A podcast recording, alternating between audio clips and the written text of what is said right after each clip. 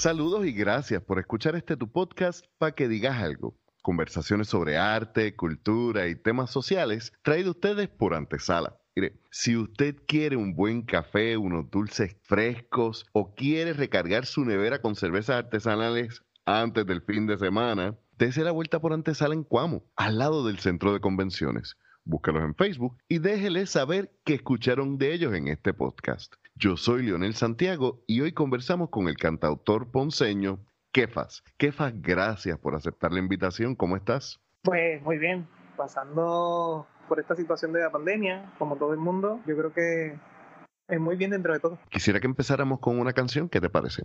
Pues claro que sí, vamos a empezar con la canción Quién sabe, de mi primer disco, Siete Meses, así que vamos allá, dice así.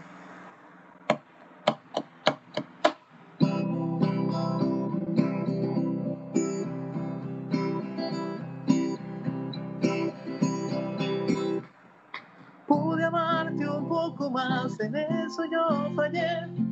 El tiempo no nos perdonó, el momento ya se fue.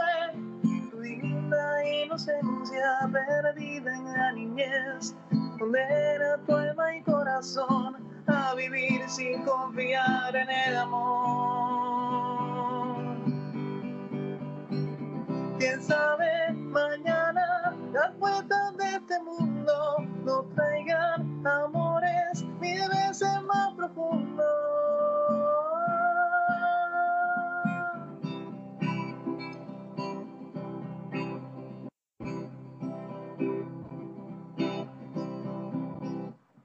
No llores esas lágrimas, no pienses más porque tomamos esta decisión sin acordar por qué.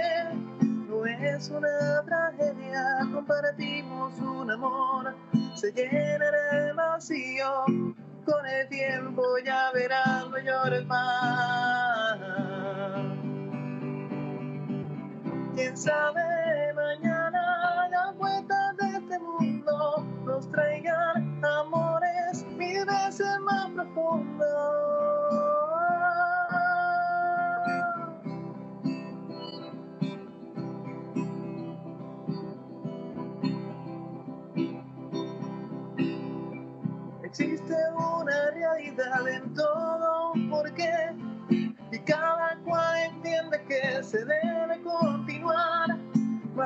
De penas, alegrías y dolor. Vivimos nuestras vidas en la búsqueda de amor y más amor. Quién sabe mañana las vueltas de este mundo nos traigan amores mil veces más profundos.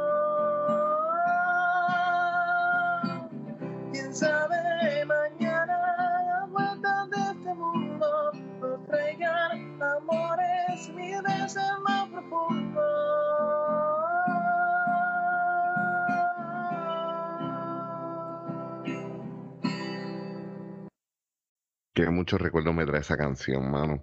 Me acuerdo de Bembelé, de, de Ah, todas las veces que, ok, ok, pensé que compartimos la... que era un recuerdo de ay. No, no, no, no, no, no, no, no, no, esa No, época ¿sabes no. No, no, no, no, no. Hicieron un comentario en estos días de que cuando tú escribes una canción a alguien o haces algo, dedicas una canción, tú se la puedes dedicar a otra persona. No, definitivamente no. Lo mismo con los pues, poemas. Estamos discutiendo eso. Porque alguien dijo como que sí, que sí, sí, yo no, no se puede, no se puede. O sea, si tú escribes una canción, haces un poema o dedicas una canción a alguien, esa canción es para esa persona. No hay break de que se pueda Reciclar. No, no hay break, o sea, no hay forma. Imagínate, yo dije, yo le puse por ejemplo, y coincidimos, en, en el que estaba entrevistando, coincidimos y dice, imagínate tú dedicar Eres de Café Tacuba. Entonces como que, no, esta canción no se puede. Eso me acuerdo de un meme Imagínate. que un meme que vi los otros días que decía, oye chica, ¿qué tal si vienes a mi casa y hacemos el amor mientras destruimos nuestras canciones favoritas, añadiéndole recuerdos que después serán dolorosos? Ok, ese fue meme, era por Eh, It, it- it went dark. En esa canción, eh, tú tienes una línea que dice, no es una tragedia, compartimos un amor. Esa línea me dejó pensando porque en portugués hay una palabra que no es fácil de traducir, saudade. Eh, lo que significa es, qué triste que, que sucedió, pero qué hermosos los recuerdos y es duro, triste, en relación a cuán hermoso fue. Y no sé, me quedé pensando en eso. Ese fue tu primer disco, se llama Siete Meses. ¿Por qué, ¿por qué ese título y qué te inspiró a eso? Siete Meses fue un proceso. Fue un proceso que empezó desde el 2009. Entonces, en ese momento, yo empezaba también una relación de pareja. Por eso es que cuando yo empiezo a grabar el disco, yo empiezo con Benjamin. Y Benjamin es una declaración de amor. Cuando yo entro al estudio, yo entro con una declaración de amor. Qué potente. Sí, no, es, ajá, exacto. El disco yo siempre yo he pensado que la música no debe ser ni alegre ni triste, tiene que crear ese balance. Y empezamos con Benjamin. Y luego de eso vino Perdóname, que es una canción que yo tenía ya viejita. O sea, llevaba esa canción en aquel momento tenía como seis años. O sea, ahí vino la situación de la disquera y todo esto y de apuro, ¿no? Como te dije, cada canción tenía una historia distinta, una persona distinta, pero se hicieron muchas canciones y entonces cuando estamos haciendo el disco, las acomodo a una historia. Y empezamos con quién sabe. Y quién sabe era esa premonición de la relación de pareja, porque... ok, entiendo. Sí, que, que si quizás si lo hubieras hecho cronológicamente hubieras terminado el disco con esa canción. Exactamente. Pero al ponerla al principio es, lo que tú dices, es una premonición, es el... No, y fue una premonición, o sea, literal. Cuéntame. No, no, fue, no fue el final de la redacción, fue en la redacción. Y por eso es que ya es una premonición, por eso es que yo una premonición. entiendo. Sí, eh, pues, esa sensibilidad de artista te, te estaba preparando literalmente. Sí, no, sí, era, era ya ese proceso, no era ya... Uno vislumbraba lo que iba a pasar. Y entonces, pues de ahí surge la canción. De hecho, después cuestionaron la canción y dice, ¿cuándo te hiciste? Pues dicen este, pues, ay, pero ¿por qué? O sea, hecho que no. dice, porque no. Sí, no, eh, a mí me parece que todo lo que el artista hace termina en cierta forma u otra, como en un juicio, en el sentido de todo lo que tú pongas en tu trabajo artístico será utilizado en tu contra en una corte. Porque te cuestionan a veces, de hecho, en la conversación que tuve anteriormente con doctor estoico Iván Javier Vázquez, él habla de, de lo triste que es que diga y se le encaja a las buenas o a las malas una definición a una obra de arte. Y a veces el, el artista no dejó dicho lo que quiso específicamente decir con la intención de que el público se viera reflejado en la obra, pero también uno no se va a separar de, la situación. Yo creo que, que, uno a veces hace, por ponerte un ejemplo, a veces este, otra canción de siete meses. Yo me recuerdo que estaba con el productor en aquel momento en el estudio. Yo no siento que la canción ya pueda cantar, lo que, lo que describe la canción era fuerte. Que a veces yo voy contigo y tú te vas conmigo. Es que a veces la desesperación y el deseo juegan a ser Dios. Esa es una de las líneas que yo, desde la primera vez que la escuché. Esa línea trajo muchos problemas y mucha polémica. Y yo recuerdo que desde la primera vez que yo escuché esa canción, esas son líneas que yo envidio. Esas son líneas que ¿por qué no se me ocurrió a, mí primero? Y de hecho, fíjate, estoy saltando bastante de aquí para allá, pero eso era algo que quería preguntarte sobre el proceso creativo. T.S. Eliot, el poeta, decía que el poeta joven imita, el poeta maduro roba. Uno en realidad es tan original en su forma de escribir como el público es ignorante de tus influencias. Y tú tienes unas líneas como esa que, mencionas que a mí personalmente me atrapan. Tú podrás decir 20 mil cosas en la canción, pero esa línea se me queda y me taladra la cabeza. ¿Quiénes fueron esas influencias que te enseñaron a ti a componer? Qué buena pregunta. Yo creo que viene de todo. Antes yo trabajaba, yo trabajaba con el productor Huerta Moisillo, trabajaba detrás, Teo Acosta, me ayudó también en un proceso dado Dani Rodríguez, que son compañeros que utilizaban ¿no? para aprender a hacer letras en el proceso creativo. Sí, lo que se llama el writing partner. Exacto, el writing partner, un writing partner que me funcionó en cierto modo, pero siempre estaba haciendo las cosas solo. También producto, o sea, componía con ellos, pero componía solo porque llegó un momento en que el primer disco se hace bajo mucha presión, porque ya yo estaba firmado y tenía que tener unas canciones para septiembre listo, porque la casa disquera de contrato fue firmado en agosto y las canciones que iban a grabar en septiembre y yo estaba corto de tiempo de yo sentarme en mi casa a hacer una canción, a desarrollarla completa. Muchas veces en aquel tiempo era bien perezoso. Eh, Fíjate, yo que doy talleres para romper el bloqueo creativo, me he dado cuenta de que al principio muchos artistas están esperando a que la musa les llegue, les abra la cabeza y le diga, vas a hacer esto. y como lo decía Picasso, a mí que la musa me encuentre trabajando. Y obviamente al principio se te iba a hacer más difícil porque no conocías bien tu proceso creativo y entonces esas personas me imagino que te empujaban Sí, sin mentirte, o sea, cuando empezamos, Dani fue uno que me ayudó mucho, que me apuraba y decía, no, no, no, pero porque hiciste el coro, hiciste el, puente, las estrofas, estás caliente, o sea, estás en el proceso, termina ahora, porque si no terminas ahora, ese sentimiento que tú estás expresando en este coro, en esto, vas a perder. Y cuando vengas con la otra parte de estrofa, no va a quizás causar el impacto o tener ese enlace de coraje, de esa o lo que sea que estás expresando en la canción. O sea, no iba a cuadrar, cuando tenía que terminar las canciones me apuraban en el proceso. Me acuerdo que a veces la banda quería como que, mira, cuando te reúnas, escribe, este, más llamas, y yo no. Porque el proceso creativo para mí es solo. No la banda, porque quizás la banda venga con una influencia distinta. Eh, yo quiero esa era una mentalidad que yo tenía hace 10 años atrás. Otra cosa que también he, visto mucho es el hecho de que algunas personas se niegan a la idea de crear en colectivo, por ejemplo, o de trabajar con partners creativos, porque piensan, no quiero influencias de otras personas, yo quiero que sea mi idea solita, solita, solita. Deje una pregunta más o menos en el tintero. En esas influencias, tanto de esos compañeros que mencionas como artistas que sigues, líneas que tú dijeras, ¿por qué no la pensé yo? Hay una canción de Ignacio Peña, yo estaba hablando con Ignacio, en esta búsqueda ¿no? de crear canciones, y me dice, piensa en la canción que tú hubieses deseado eh, ver, él me dice a mí, y yo le digo, oh. hay una canción tuya que se llama lo que yo, eh, la canción tiene un nombre, es un número, no tiene nombre, pero lo que pasa es que en la banda me decían lo que yo te amé. Esa canción me marcó, me marcó de que yo dije, yo hubiese querido haber escrito esa canción. Es que esa canción dice, es que no me acuerdo ni os acuerdo ni nada ya he dejado de escuchar un poco de música porque estoy en el proceso creativo de ver una el próximo te entiendo te, entiendo. he dejado de es bien curioso eso que mencionas de que no estás escuchando música ahora porque estás en el proceso creativo. Para mí el proceso tiene como que dos fases y son para mí la fase de absorber y entonces la fase de crear como tal y después está entonces está la tercera parte que es postproducción, que es edición, la purga, el a veces quemar las cosas que no sirven.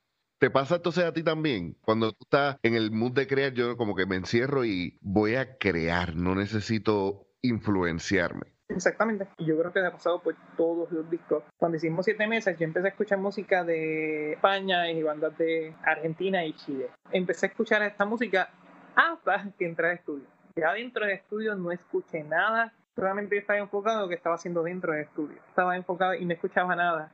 Y de hecho, hubo discos que yo compraba y no escuché hasta terminar de salir de, de, estudio. Y no escuchaba nada porque decía, no quiero que en algún momento algún elemento de algo que yo estoy escuchando entre dentro de... Y pasa. Porque entonces tú dices como que, ah, que mira, te copiaste de este. No, no, o sea, nada que ver. Por ejemplo, unos meses anterior a la grabación, yo estaba escuchando el disco de Pedro Capó y estaba Duele ser infiel. Y si tú te fijas, sí hay un tipo de enlace entre ambas canciones. tú no es una copia, mm, pero es. No, hay una conversación. Exacto. ¿Cuál es la, la, línea de, de Ignacio Peña? Ah, la canción era este. Sí, porque tú y yo nos vamos a enredar hablando y se nos van a olvidar las cosas. La canción decía: Entre las razones para no volver, entre las miradas y las frases en papel, tú has hecho de mí un atardecer con rumbo a perder mi sol y ya que no te importa lo que va a pasar, ahora que has dejado atrás la posibilidad, yo te puedo decir con seguridad que nunca sabrás lo que yo te amé. Mano, y de ahí partía. Mm. Y yo decía, ya, yo decía, contra mano. Y si tú escuchas y después cuando tengas la oportunidad te paso dentro de pues, su disco anormal. Hay mucho rock bien pesado y estaba esa canción. Te quedas como que, diantre, mano, esa canción es a guitarra nada más, solamente como un Sí, es un respiro. Y tú dices, wow. Y muchas canciones después, en un tiempo dado, conocía. ¿Sabes qué es la satisfacción más grande que me ha traído esta carrera? Es haber conocido a toda esa gente que te estaba mencionando. Eh, a Ignacio yo lo conocí en el 2005. Esa amistad y ese enlace se creó Después fue Ivana Piva, que hasta estuve en mi concierto. Draco. Bueno, sí, yo conozco a Draco antes de entrar al estudio, el mes antes. Y yo digo, eh, papá me pregunta, ¿y tú qué estás haciendo? Y yo, pues el mes que viene empiezo a grabar mi primer disco. yo ah, como que eso soy yo, pues que diantre, que, o sea, para Mm. tiene que ser, para mí es un logro, para ustedes debe ser algo tan normal escuchar eso, ¿no? Cuando yo terminé el disco, lo primero que yo hago es llevarle a la casa de él para que lo escuchara, se sienta conmigo. Y yo estaba pasando por un momento con la industria, que es cuando tú tienes esta meta, que sacas tu primer disco, y estás súper contento y de momento llegan a la radio y te dicen tienes que pagar. Eso fue en el 2010. Acuérdate que estamos hablando de un momento en que Spotify yo creo que todavía no estaba... eh, Tú empezaste con una disquera. No, no, no. Yo empecé ya independiente. La disquera se cancela el contrato Oh, antes de entrar al estudio. Firmo el contrato, pero hay una disquera que te en el teléfono. o sea, ya era un mal augurio de lo que estaba pasando. Es decir, a una disquera le cortan el teléfono, quiere decir que esta gente no tiene dinero. Dentro de, habíamos hecho unos, unos cláusulas dentro del contrato que después el dueño cambió. Después ya yo salgo independiente y yo sigo independiente. Yo me había reunido con los grandes de Sony, de diferentes disqueras y de emisoras de radio. Ahí fue cuando yo empecé a distribuir ya el disco en las tiendas. Yo no sé, o sea, Ok. en mi primer disco prácticamente yo lo moví yo. Yo lo llevaba a las tiendas. Yo me sentaba con la gente de la radio. O sea, yo no tuve ningún representante. Ujú, ¿Entiendes? ujú. Yo me sentaba con ellos a la mesa. Yo entiendo que. Tú hiciste el juego de influencer antes de que tú supieras que ese era el nombre. Ah, exacto. que tú puedes tener un representante, un manejador whatever. Pero yo creo que no hay nadie mejor que pueda defender un proyecto que tú mismo, porque tú vas a hablar a esa persona de corazón, porque es tu hijo, tu, es tu creación, y tú vas a defender a capa y espada. Alguien podrá decir eso no sirve y tú vas a querer demostrar lo contrario. Esto es como cuando un papá tiene un hijo que dicen que tiene alguna condición, pues ponerte un ejemplo. Tu papá te va a decir, no, yo, mi nene te va, te va a demostrar lo contrario. Es esa misma, quizás esa misma lucha. Haces una comparación bien específica que algunas personas podrían decir que es insensible. No obstante, No, la gente tú eres una persona albina Exacto. y ciego legal. En algún momento mi mamá recibió muchas situaciones ¿no? que dijeron que mi, tu nene no va a llegar hasta tercer grado, por poner un ejemplo, por la condición visual. Terminé con bachillerato y todo, que vino después. Conozco la batalla de la persona con impedimento súper de cerca eh, vivida. Por eso pues hago las comparativas. Pues nada, volviendo al tema, eh, me siento con él y entonces él me trae el tema del rechazo. Mira, mano, me estás rechazando el disco en X o Y sitio, porque pues, y él me dice, yo tengo treinta y pico de años de carrera y todavía recibo rechazo.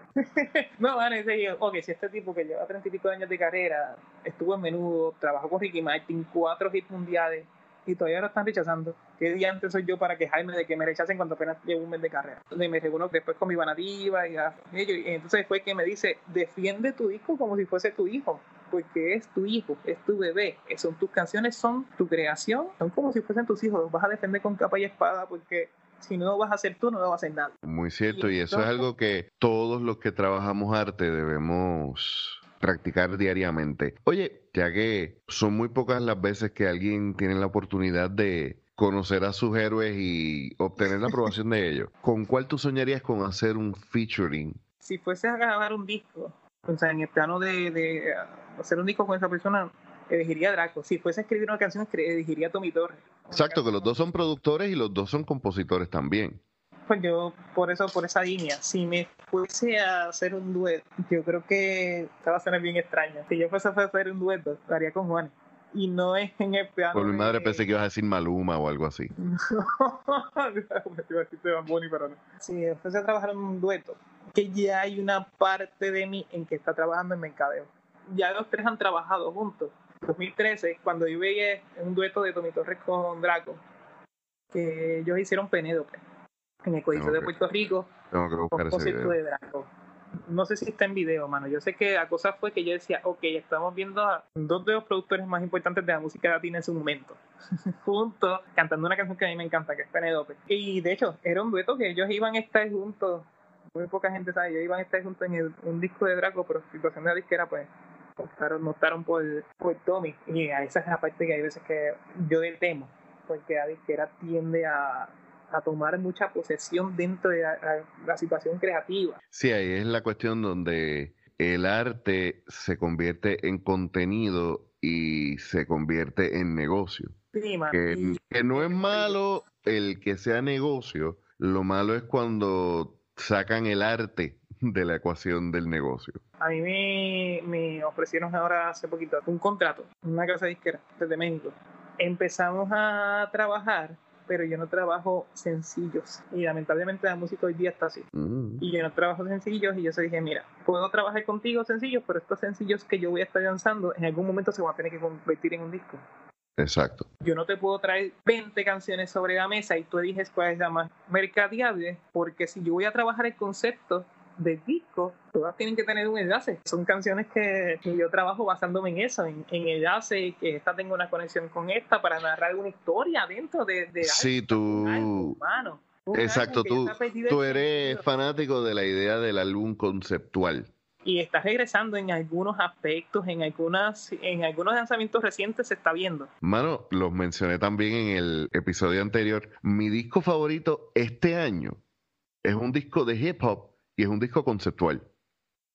es un dúo de Estados Unidos que se llaman Run the Jewels. Es música de protesta. Y el disco, mano, eh, es eso, te cuento una historia, pero nada, exacto. Entonces tú le Nos propusiste a ellos. Sí, no, vuelvo y digo, una, una hora de podcast y tres horas de grabación. Entonces le, le dijiste No, que yo no solamente... ese tipo de conceptos. Pues tuvimos discrepancias nuevamente. Yo creo que yo nací para ser independiente, pero ¿sabes qué adopté? Y aprendí en el proceso, tú siendo un artista independiente, trabajar el formato de casa disquera. Pues yo estoy trabajando el formato que ellos me dijeron. Vas a hacer canciones cada tres meses, creo que es. Era un sencillo nuevo para darle tiempo a promocionar y voy a Ujú. trabajar ese concepto. Voy a trabajar ese concepto, obviamente. Voy a trabajar el concepto basándome en que voy a lanzar un disco eventualmente. Y voy a ir soltando singles, esa sencillo, sencillo, hasta crear entonces todo para que se saque el disco. No es mala idea que ellos presentaban. Pero entonces como No, que- porque lo que te, lo que te permite es, eh, es ser más efectivo en la forma de producir. eh. La palabra en español se me va ahora mismo, streamlined. Eh, es más práctico, es más funcional. Y si tú lo aplicas a lo que te gusta hacer a ti, al- a, tu trabajo, pues tú, citando al apóstol Pablo, tú lo escuchas todo y retienes lo bueno. Mira, una de las cosas que más me ayudó mucho fue que yo cogía muchas conferencias de music business antes de yo empezar y de entrar a un estudio. O sea, cogía, tomaba clases de copyright, mucha, mucha información, ¿no? Que me ayudó. Acto me, me cogían de pendejo, pero, mm, o sea, no era, no duraba mucho. o sea, no, o sea, caía. Es como, pero como dice un pana mío, yo gano o empato. Y como mucho, aprendo. Exacto, ¿no? Y no lo veía como un fracaso. De hecho, yo, eh, yo cambié la mentalidad esta de ver las situaciones como un fracaso. Porque de todo tú vas a sacar algo. Si tú aprendiste de esa situación, es victoria, es, es bueno. Bueno, si no pierdes mucho dinero. Eh, de- exacto, eh, son riesgos medidos. Ajá, exacto. Oye, Ya que hiciste mención a aquella canción, que me gusta esa línea, por favor, vamos a hacer Sí. este. Eh, por favor a veces para... Para los, los que están escuchando, vamos allá. Vamos allá. Dice. Una caja de sorpresas, un dominio de deseo, una mano está presa de tocar algo que no tiene nombre, pero si ya te quería, te prometo, no me voy a enamorar. Es que a veces yo me voy contigo, o tú te vas conmigo. Es que a veces es tan diferente cuando no sabes lo que sientes. Que a veces la desesperación y el deseo juegan a ser Dios y es que a veces solo quiero tener lo que está mal pero bien.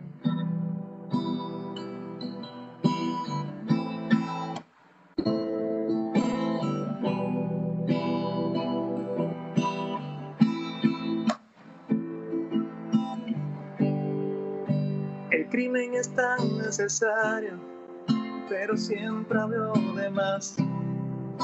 Y tú me mandas a callar, pero tengo dudas, pero tengo ganas. Esos ojos y esa piel, y tus ojos y tu piel. Es que a veces yo me voy contigo, o tú te vas conmigo. Es que a veces es tan diferente cuando no sabes lo que sientes. Es que a veces la desesperación y el deseo juegan a ser Dios y es que a veces solo quiero tener lo que está mal pero siente bien pero siente bien pero siente bien pero siente bien pero siente bien Nice. Sobre ese proceso creativo, Ajá. yo conozco muy poco de, de música, lo que conozco es lo, lo básico que aprendí jangueando con músicos y dos o tres clasecitas de solfeo. Pero a Sigue veces viendo a mí... Sigue viendo con ellos. No, yo no bebo, yo era el- siempre el Ah. conductor. Oh, oh. Yo siempre he sido el conductor designado. A mí me da la impresión de que escribir una canción es como escribir un poema dos veces, porque por un lado tienes que escribir la letra, que dependiendo la canción, obviamente, es un poema, pero por otro lado entonces tienes que escribir la melodía que la casa, que tienes que tener en consideración las emociones que, que brindan las tonalidades, los acordes, etcétera, pero también la métrica. Exactamente, esa es la parte que fastidia. y, y tienes que acomodar todo eso para que, por un lado, el poema en la letra y por el otro lado la música. Y de hecho, no hay tanta diferencia. Basil Bunting decía que la poesía debía componerse en voz alta porque la poesía es un sonido. ¿Cómo es ese proceso para ti? Tú eres como Paul McCartney con Yesterday, que empezó con una melodía y después le vas buscando la letra, a veces tienes la letra. ¿Cómo es ese proceso para ti? La letra se trabaja primero y después se hace la melodía. Basándome en buscar la emoción, se hace la letra y después la, la melodía, buscando con la melodía complementar la canción. Eh, como bien tú mencionaste ahorita, el borde de un saxo.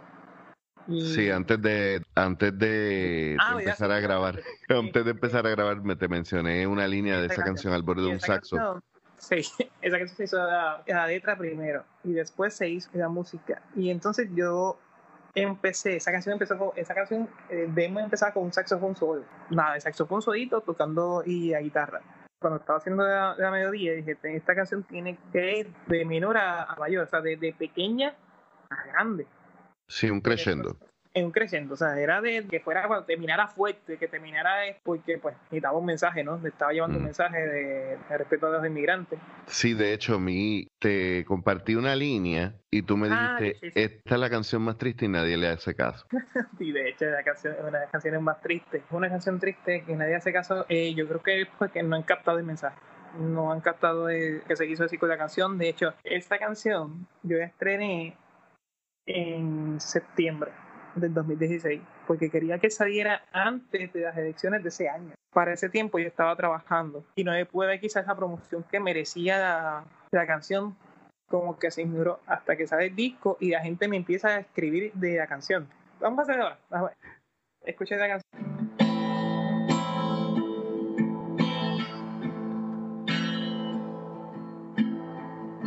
Vestía de negro, igual que su boca. Movía las manos como esas dos alas que alzan el vuelo buscando la copa del árbol que esconde verdades amargas. Cantaba algún credo de Nina Simone. Al borde de un saxo herido de pena. y todas las mesas callaban entonces, pendientes del hilo de su voz de seda.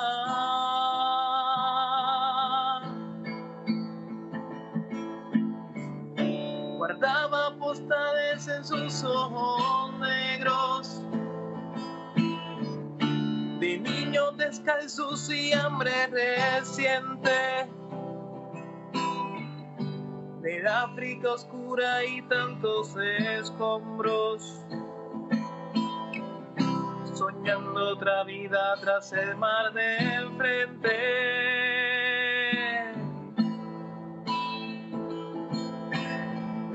Cantaba los martes, los jueves y viernes, tras ellas amable del viejo cuarteto dejaba una estela de sexo presente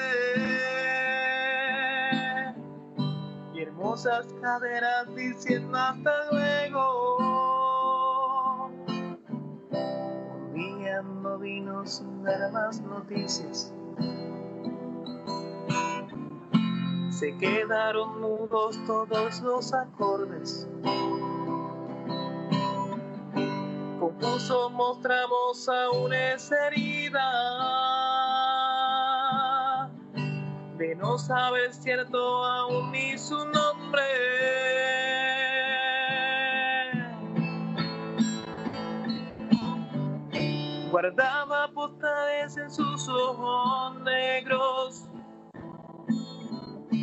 De niños descalzos y hambre reciente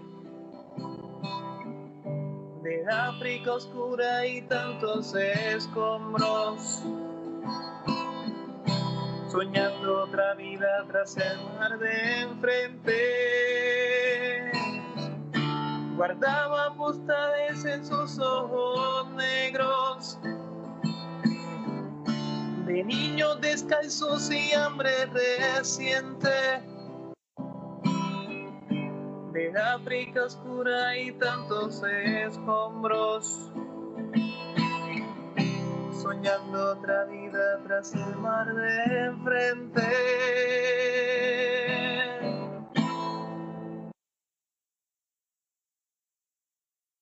Ay Dios. Este.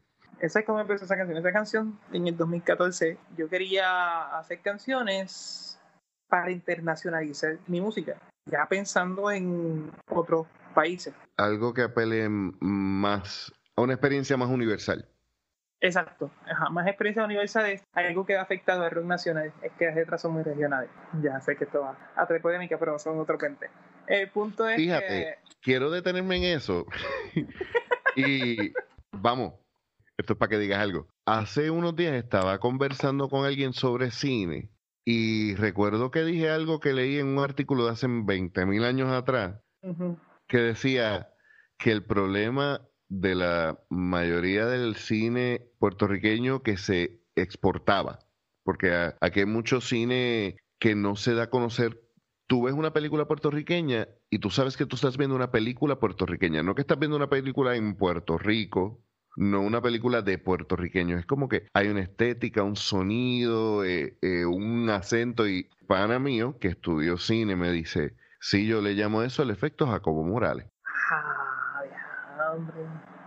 Todas las artes tienen algo de regionalismo. Sí, estoy pensando y es cierto, o sea, es cierto. Sí, todas las artes tienen unos regionalismos que son bellos, que son hermosos y que se pueden trabajar, pero que uno no está obligado ni atado casi de forma religiosa a ellos, eso no, no te va a permitir necesariamente entonces crecer como artista. Son influencias que tú quieres adquirir no solamente en los estilos musicales o los géneros, sino en las temáticas que quieres tocar. Como dice, o sea, si esto viene del 2014 para el 2016, hay unas, unos temas muy importantes, por eso es que me choca cuando dice tiene postales en sus ojos negros. Hay una imagen, no sé si te acuerdas de una imagen de un bebé que su casa o algo así se hunde en el Mediterráneo y el se queda flotando. Yo siempre he querido tocar el tema de inmigración. Siempre era uno de los temas que yo entendía que debía tocarse porque tú no sabes las circunstancias que lo llevaron a estar en donde está. Creo que una persona por puro gusto no va a dejarse de su familia y de su país, que hay un dolor dentro de inmigrantes que se va para buscar mejor vida, porque siempre que voy a, especialmente a Estados Unidos, tuve el tema con ellos de, de taxista o whatever que, que me atiende y el acento pues uno oye tú eres a ti ah, oh, especialmente o, o, de nueva esclavitud que son los que trabajan en cruceros. Y entonces pues yo siempre digo están, aquí por algo me fue puro gusto no siempre quise hacer el tema como diantre luego el contacto de Juan Mari Montes, eh, triste trabajado para Anato Roja y el Bosé, una trayectoria súper salvaje. Y logro este contacto y digo, vamos a trabajar canciones y yo quiero trabajar canciones y quiero que me hagas el coaching. Para yo aprender a, a internacionalizar mi letra, hay cosas que yo nunca voy a ver en Puerto Rico. Hay muchas cosas que quizás, vamos, estamos en una isla, estamos ensajados. no, estamos este, muy expuestos a muchas cosas. Y yo quería, pues, experimentar eso y de ahí surge la canción. Quería que fuera un mensaje, mano un mensaje de respeto. Tú no sabes las circunstancias que llevaron a esa persona a estar ahí. Como el final de, la canción, ella desaparece. sí, eso, por eso es que eh, ese final a mí me se me forma un taco en la garganta cuando dice se callan los acordes, se callaron los acordes. Ah, llevamos a un salida y no sabes si eres tú aún ni su nombre. O sea que tú no le prestaste importancia a esa persona solamente hasta que desapareció no, y que no le prestaste o sea, te entretenía, pero no le prestaste importancia a lo que estaba diciendo, a lo que estaba cantando, a lo que sentía. que obviamente entonces tú te, identificas con ese inmigrante siendo tú también un artista independiente. Sí, 16 años. Yo fui a Alemania. Y veía mi primera experimentación de, de ver al, al africano pintando Europa. Mm. Porque muchos housekeepers eran de eran africanos que brincaban Y yo decía, wow, veían cierto modo y de menosprecio, ¿no? No dejaban que llegaran a otros niveles, quizás con la preparación académica y muchos aspectos. Como... Uno de los retos más grandes del inmigrante cuando sale a buscar una mejor vida es que tiene una economía un poco más estable que en su país, pero teniendo una mejor preparación muchas veces no tiene la capacidad ni posibilidad de una movilidad social inmigrante legales. Amén de todos los problemas que vienen después de cuando son inmigrantes con que son indocumentados, porque nadie es ilegal en este mundo. En el 2018 yo fui a Florida a hacer una presentación. Fue a buscar un Uber y la señora que estaba haciendo el Uber había sido 25 años dentista en Venezuela. Se va a Estados Unidos y no le convalidan ningún crédito, no ni un crédito. ni nada. Tuvo que empezar desde cero, hacer terapista física y poquito a poco empezar desde cero, mano. O sea, 25 años de experiencia en una dentista sin contar el tiempo de estudio. Solamente porque son países distintos que quizás políticamente no estén de acuerdo, haya una diferencia, pero eso no le quita que la, que la persona tenga el conocimiento. La boca es la boca. Bueno, bueno, eso, eso para mí me marcó tanto, ¿sabes? Que decía, wow, eh, a lo que hemos llegado, ¿no? De una situación política entre dos países, no dejamos que el otro crezca tampoco. Eh, o sea, son muchas cosas que quería tocar en este disco nuevo, que yo decía, no todo es romántico, no todo es un mundo color de rosa en que yo te amo, tú me amas, hay unas situaciones que están pasando vamos a hablar del tema. O sea, vamos a tomar posturas respecto a, lo que se está hablando.